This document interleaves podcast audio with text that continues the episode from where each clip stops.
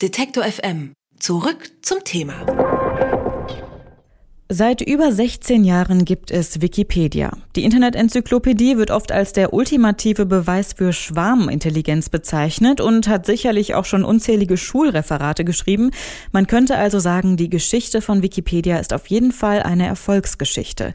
Wer bei Wikipedia aber Kritik an Wikipedia nachschlägt, der findet auch dazu einen ziemlich langen Artikel. Die Anzahl der Autoren sinkt und immer wieder wird der Plattform Frauenfeindlichkeit vorgeworfen. Probleme wie diese gehen die deutschsprachigen Autoren der Wikipedia bei der jährlichen Versammlung der Wikicon an. Die hat am vergangenen Wochenende in Leipzig stattgefunden und ich spreche jetzt mit Sandro Harlang, der die Konferenz mitorganisiert hat und auch selbst Artikel für Wikipedia schreibt. Guten Tag, Herr Harlang. Guten Tag. Ich habe es gerade äh, schon kurz angerissen. Wikipedia ist ja doch immer wieder für einen rauen Umgangston zwischen Autoren und auch einer geringen Beteiligung von Frauen in die Kritik geraten. Sind das Dinge, die auch bei der Wikicon letztes Wochenende angesprochen wurden? Ähm, durchaus. Wir sind sehr froh, dass wir auch äh, Vorträge zum Thema der fehlenden äh, Beteiligung von Frauen hatten und welche Projekte dazu angegangen werden. Ähm, es gab zum Beispiel einen Vortrag zum Thema äh, Frauen in der Wikipedia und zum konkreten Projekt äh, Women in Red. Dabei geht es darum, dass Frauen äh, Wikipedia-Artikel erstellen und wir sind sehr froh, dass die Resonanz dieser Beiträge sehr groß war und wie ich hörte auch die Vorträge sehr informativ und lehrreich für alle Anwesenden waren. Wir freuen uns ebenso, dass an der Wikicon ca. 15 Prozent weibliche Teilnehmer dabei waren. Das entspricht einer etwas höheren Quote, als Frauen sonst in der Wikipedia teilnehmen. Sie haben gerade schon kurz das Projekt angesprochen, Women in Red oder Frauen bei Wikipedia, diesen Vortrag. Gibt es da noch andere konkrete Lösungsansätze, wie in Zukunft möglicherweise mehr Frauen teilnehmen können? Natürlich, wir versuchen ähm, auch die Umgangsformen in der Wikipedia positiv zu beeinflussen. Dafür sehen wir, dass die Wikicon eine gute Gelegenheit ist, miteinander ins Gespräch zu kommen und Konflikte, die vielleicht durch die äh, Online-Kommunikation entstehen, es fehlt ja dabei an Gestik und Mimik, um Aussagen, die vielleicht anders gemeint sind, nicht falsch zu verstehen. Dafür ist die Wikicon ein guter Raum. Wir glauben, dass dieser persönliche Austausch den Teilnehmenden hilft, auch Dinge klären zu können, die man online sonst nicht so gut klären könnte. Von was für Problemen sprechen Sie denn jetzt da, die online nicht so gut gelöst werden können wie eben face-to-face? Das können Missverständnisse, aber auch sehr komplexe Sachverhalte sein. Gerade bei äh, Themen, die auf mehreren Ebenen äh, zu Problemen führen. Auf der persönlichen Ebene, dass man negative Erfahrungen mit, unmiteinander gemacht hat, dass man über eine Person sich geärgert hat und es nicht ganz so leicht ist, online dieses Problem zu lösen. Diese Dinge können auf einer Wikicon eben ganz anders angegangen werden. Man kann auch länger zurückliegende Sachverhalte, die einem missfallen haben und die man vielleicht sich gar nicht traut, äh, mal über E-Mail zu kommunizieren und miteinander in Austausch zu treten, eben vor Ort viel besser lösen. Was sind denn noch andere Themen, die auf der Wikicon angegangen wurden? Unter anderem sind das die Themen, äh, wie man zukünftig die Strategie der Wikipedia und auch der Wikimedia Foundation ausrichtet. Es gibt gerade ein Projekt von der Wikimedia Foundation, da geht es dabei darum äh, herauszufinden, wie könnte Wikipedia und wie könnten die Wikimedia-Projekte im Jahr 2030 aussehen.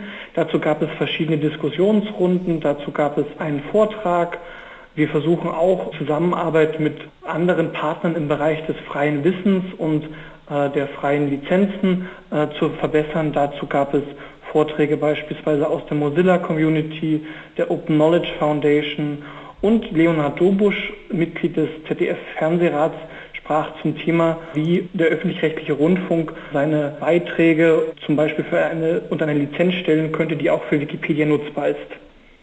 Wenn Sie schon sagen, es gab eine Diskussion darüber, wie Wikipedia 2030 aussehen könnte, wie könnte es denn aussehen? Nun, da gibt es ganz verschiedene Ansätze. Auf der einen Seite hofft man, dass Wikipedia auch in Ländern, in denen es aktuell noch nicht so verbreitet ist, auch einen durchaus größeren Anteil äh, einnimmt. Und auf der anderen Seite gibt es gerade in Deutschland die Diskussion, ähm, das digitale Ehrenamt. Alle Wikipedianerinnen und Wikipedianer arbeiten ehrenamtlich. Sie schreiben Artikel in ihrer Freizeit. Sie erstellen Fotos in ihrer Freizeit und unentgeltlich. Und wie könnte man da jetzt hineingehen, wie könnte man ein Bewusstsein für dieses öffentliche Engagement schaffen.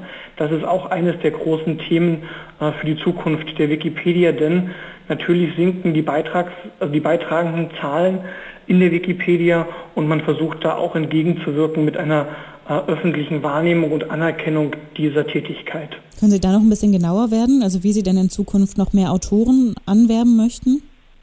Nun, das geschieht zum einen durch eine Bannerkampagne, in dem neue Leute gewonnen werden sollen, auch ganz einfach, wenn sie Fehler sehen, wenn sie Dinge ergänzen möchten in Artikeln, die es einfach tun können. Dazu gibt es Tutorials, es gibt geführte Touren durch die Bearbeitungsschritte der Wikipedia und wir nutzen auch äh, Wettbewerbe wie den Fotowettbewerb Wikiloves Monuments, bei dem es um Bau- und Kulturdenkmale geht, um neue Leute für die Wikimedia-Projekte zu begeistern.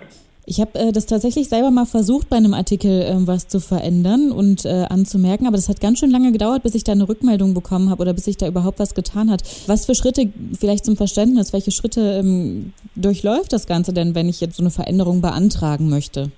Es ist zunächst einmal so, dass Beiträge von neuen oder Benutzern ohne ein Benutzerkonto, also äh, sozusagen IP-Adressen, ähm, zunächst durch einen erfahrenen Wikipedia-Autoren oder eine erfahrene Wikipedia-Autorin äh, überprüft werden müssen. Das soll eben klassische äh, Verunstaltungen der Artikel, das Einfügen von Unwahrheiten verhindern.